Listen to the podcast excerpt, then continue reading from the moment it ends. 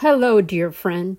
Welcome to Victoria Amazonica, episode 21, titled A Sight So Sublime That We Stare, Hands Entwined.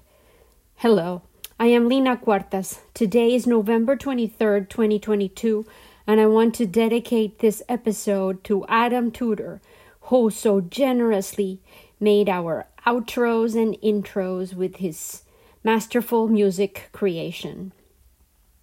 Welcome to Victoria Amazonica. This is our 21st episode of our fourth season. What can I say about beauty and religion that might light up your heart? The definition of beauty frequently highlights symmetry, yet I find beauty in slightly disheveled human beings, or broken, interesting branches, or even leaves. My brain is seduced by individuality much more than uniformity. On the Amazon River, gliding along in a starless night, it was so easy to feel that my soul broke into a thousand little pieces, like the tiny flickers that broke the darkness here and there, and I felt my whole being pulsating along with the depth that I perceived around me. I felt like I melted into the scenery. I diffused into the water, into the thick, humid air as drops of perspiration slid down the back of my neck. I became dew. I undulated like the water. I could flicker like the fireflies. One flash of I'm here became two flashes, then three, then four, and as they multiplied, other fireflies answered from the other side of the shore, and the flickers soon became synchronized. Initially, they seemed to mirror each other, singing as one, their light melody, challenging each other to keep up. Yet, suddenly, some of the soloists seemed to choose to deviate from the main rhythm and created their own alternate chorus of light, enhancing the delight with their irreverent flickers. Majesty in dissonance, expressed as light by tiny insects with the power to shine their own little lights at will. Yesterday, precisely, I found an article in Popular Science about the fireflies. The title seemed to be flashing at me. Flickering fireflies pulse to a beat that mathematicians have long been seeking. The story features a scientist, Rafael Sarfati, who is studying what he describes as a chimera phenomenon, specifically in fireflies. He describes it as a variation of synchrony, predicted by mathematics, yet not fully understood. He details the natural phenomena that fireflies excel at with these intriguing words. Unlike abstract oscillators in math equations, Fireflies are cognitive beings. They incorporate complex sensory information and process it through a decision making pipeline. They are also constantly in motion, forming and breaking visual bonds with their peers. Streamlined mathematical models don't yet capture these intricacies. I will post the link to his article which includes a video of the mesmerizing phenomenon of Victoria Amazonica's Facebook page, and hope to invite you to imagine this fascinating illustration of beauty, a pattern that defies wonder, to open our exploration of beauty as we listen to the words that Khalil Gibran's The Prophet offers us about it. And a poet said, Master, speak to us of beauty. And the prophet always generous, answered, Where shall you seek beauty? And how shall you find her unless she herself be your way and your guide? And how shall you speak of her except she be the weaver of your speech?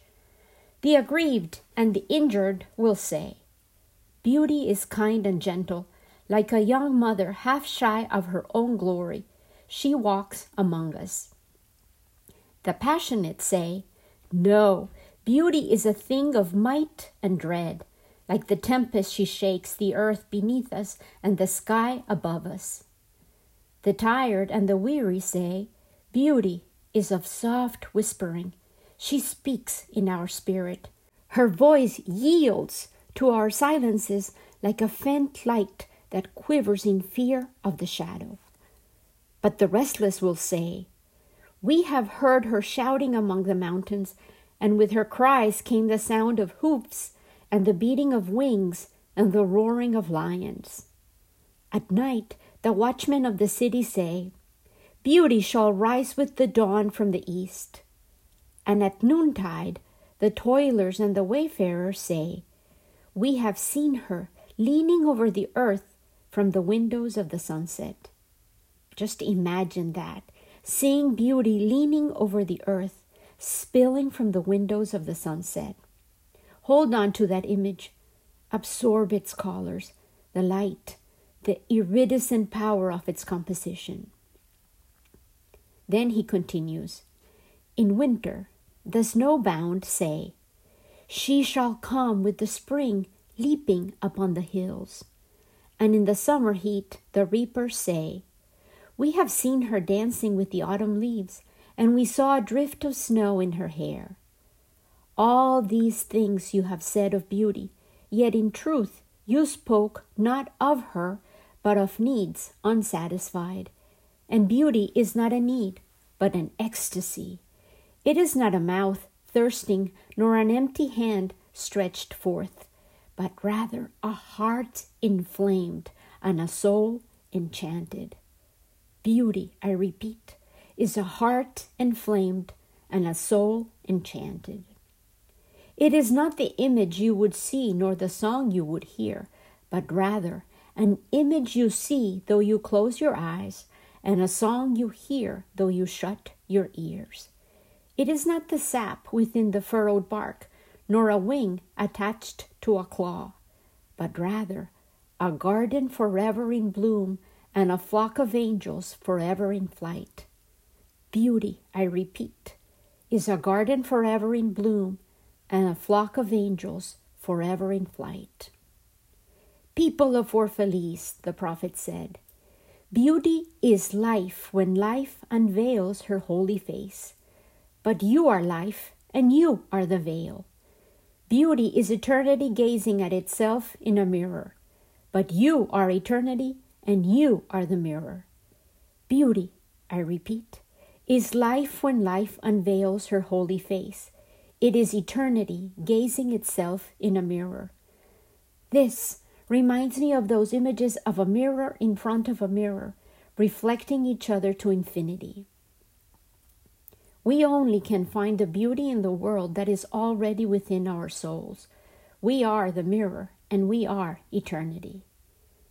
Then the people of Orphalese felt ready to learn about religion.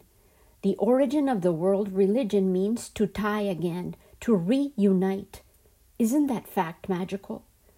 Once they had been thought about the way to find beauty first within themselves, the people of Orphalese were hungry to learn how to find each other, to reunite, to strengthen their bonds to each other. And an old priest said, Speak up, master of religion. And the prophet said, Have I spoken this day of anything else? Is not religion all deeds and all reflection? And that which is neither deed nor reflection, but a wonder and a surprise ever springing in the soul, even while the hands hew the stone or tend the loom? Who can separate his faith from his actions, or his belief from his occupations? Who can spread his hours before him, saying, This is for God, and this is for myself, this for my soul, and this other for my body. All your hours are wings that beat through space from self to self. Let me repeat. All your hours are wings that beat through space from self to self. He who wears his morality as his best garment were better naked. The wind and the sun will tear no holes in his skin. And he who defines his conduct by ethics imprisons his songbird in a cage. Here, the prophet is underlining the fact that it is elementally human to find belief in every experience of life. Morality and ethics are not required to mediate in a soul in order to find faith. Here I repeat again morality and ethics are not required to mediate in a soul in order to find faith. The free song, he continues, comes not through bars and wires.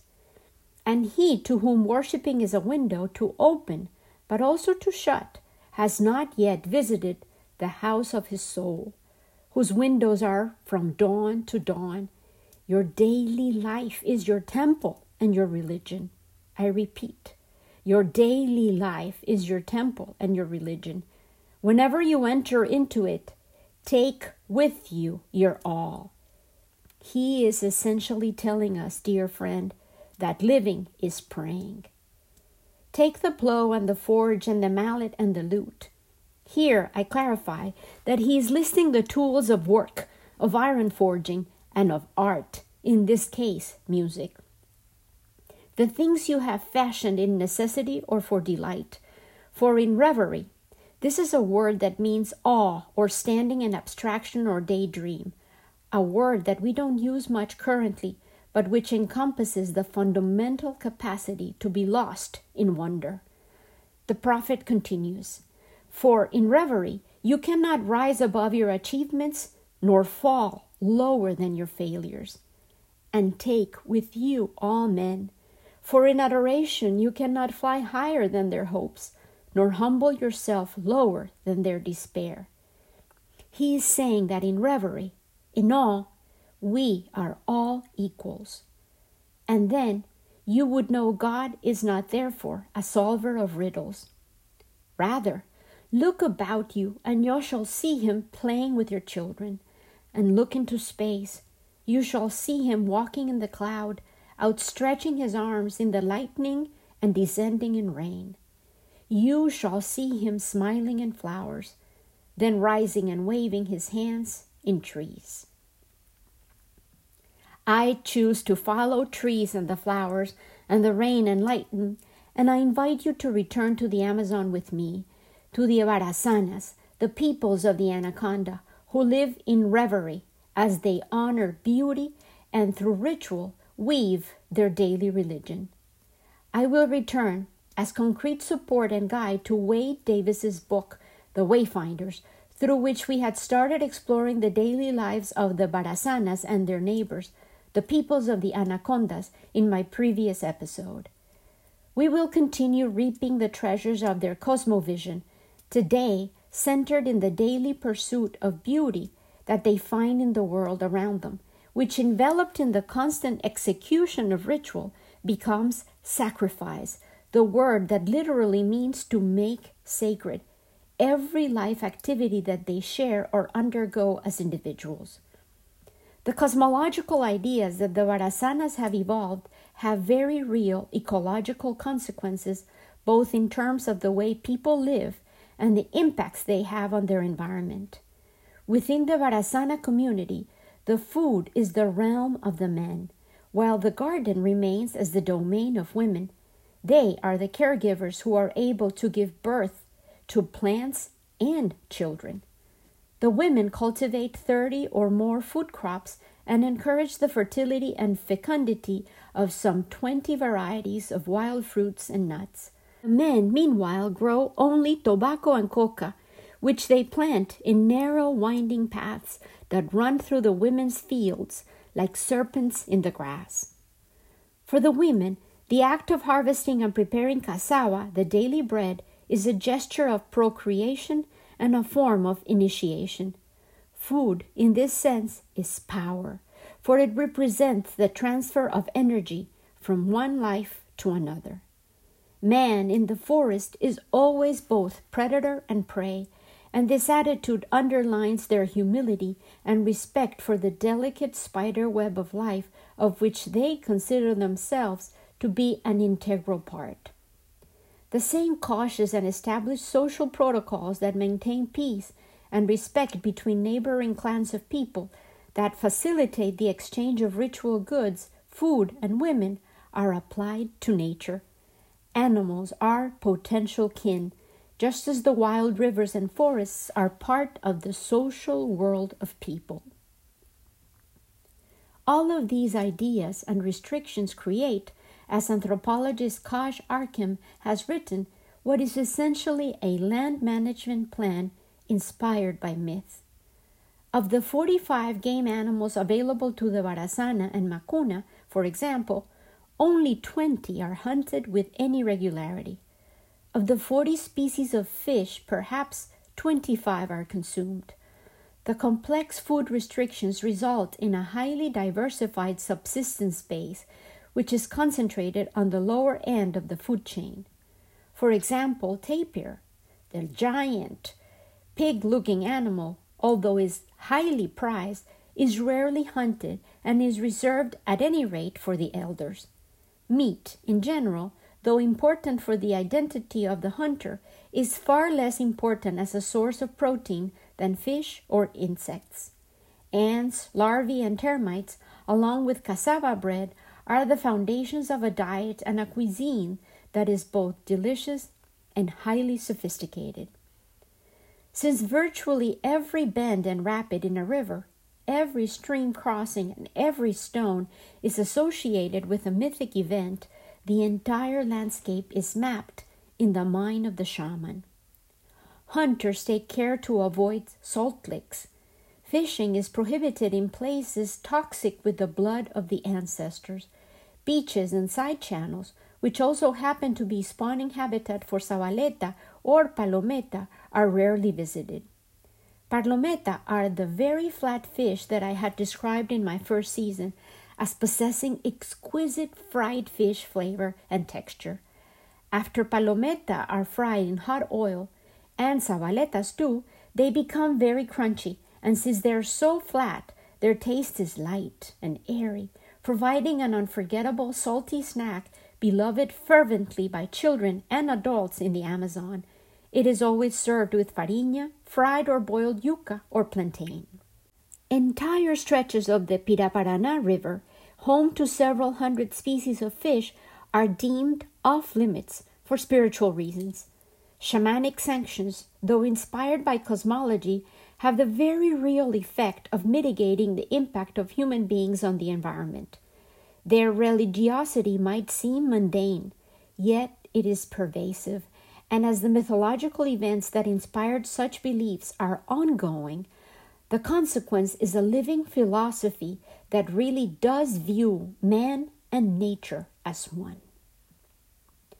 During his research travels, Wade Davis attended a fertility ritual in which the host's wife represented cassava woman, symbol of continuity and fertility.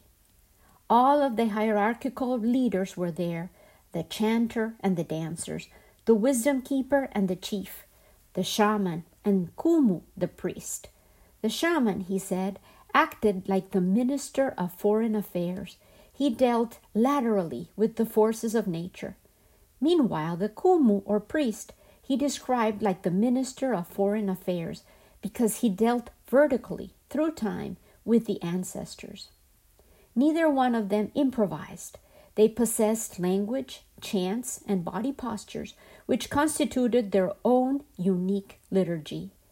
It persists to this day and remains archaic and mysterious, given that it is beyond the understanding of all but those who have been taught its inner meaning. Theirs is a canon of deep religious knowledge, and as such, they do not deviate or improvise. To do so would be as inappropriate as a Catholic priest changing the language and prayers during the Eucharist. These are Wade Davis's literal words. The intensity of devotions that Wade Davis witnessed involved everyone participating in the community rituals, from those who created the crowns, the attires, food, the performers, and the attendants. The regalia is not decorative. It is literally an expression of their connection to sacred space and to each other. As the ritual began, time collapsed.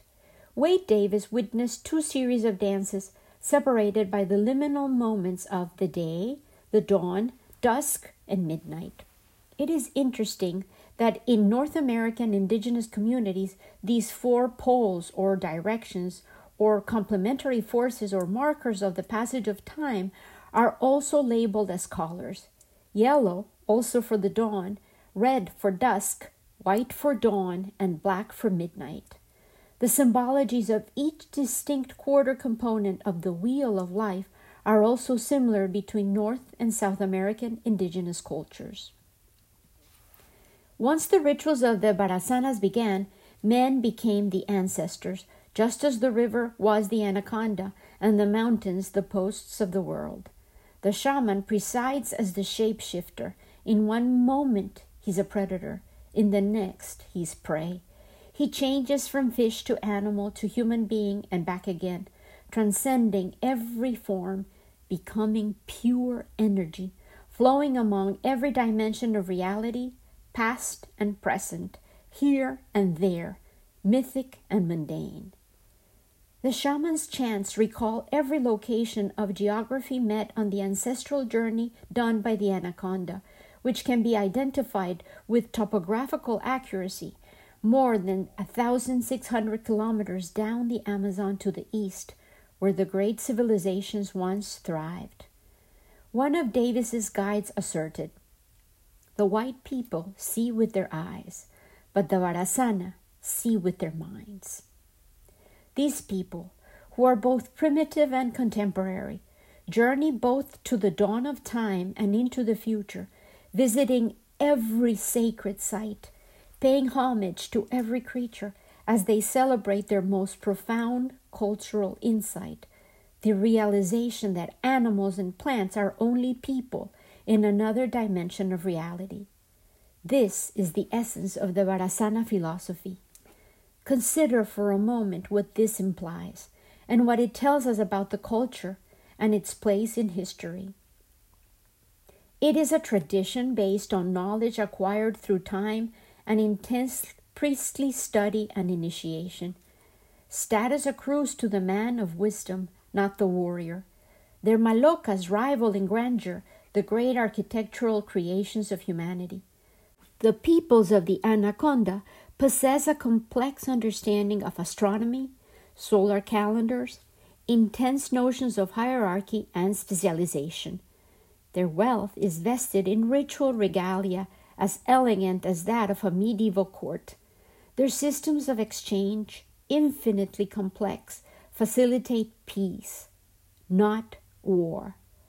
Their struggle to bring order to the universe, to maintain the energetic flows of life, and the specificity of their beliefs and adaptations leaves open the very remarkable possibility that the Barasana are the survivors of a world that once existed in the virgin rainforest.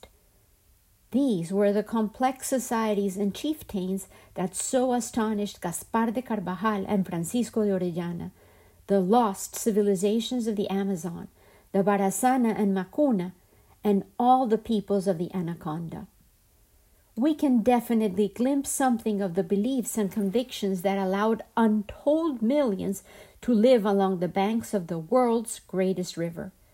When the Barasana today engage in ritual and take Yahe, an astonishing potion, and say that they travel through multiple dimensions, reliving the journey of the anaconda canoes, alighting on the sacred sites, accomplishing all of these remarkable spiritual deeds, it is because they really do. When we say that the Barasana and their neighbors both echo their ancient pre Columbian past, and point a way forward for us all. They are embodying a model of how human societies can live and thrive in the Amazon basin without laying waste to the forests. It is because they really can. If that is not a confluence of beauty and mastery as an instrument to bring us all together, I can think of still another that might stay with you. It is said that Buddha once held a water lily in his hand as his only statement when he was supposed to talk about beauty. I leave you today with the image of the giant lily of the Amazon, the one that continues to flower in my heart and in the density of the Amazon. the Victoria Amazonica herself. Together, let's delight in her beautiful white blooms, standing with petals open, daring simply to be. A sight so sublime that we stare, hands entwined. With love always and gratitude, especially this week of Thanksgiving, Lina.